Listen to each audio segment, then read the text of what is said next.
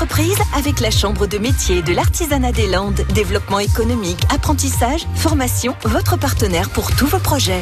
Un jour, une entreprise, direction le sud des Landes avec un jeune entrepreneur qui travaille le bois.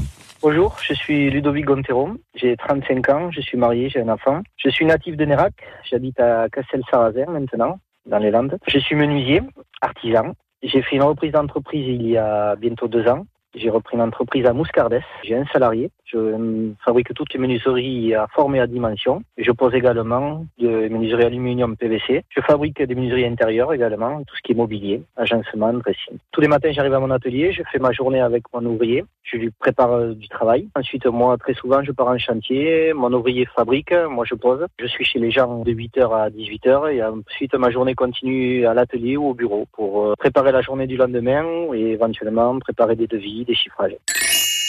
Ce qui me procure le plus de plaisir, c'est une certaine indépendance. Ce qui me procure aussi le plus de plaisir, c'est la satisfaction des clients. Les gens, quand ils paraissent satisfaits, c'est très gratifiant.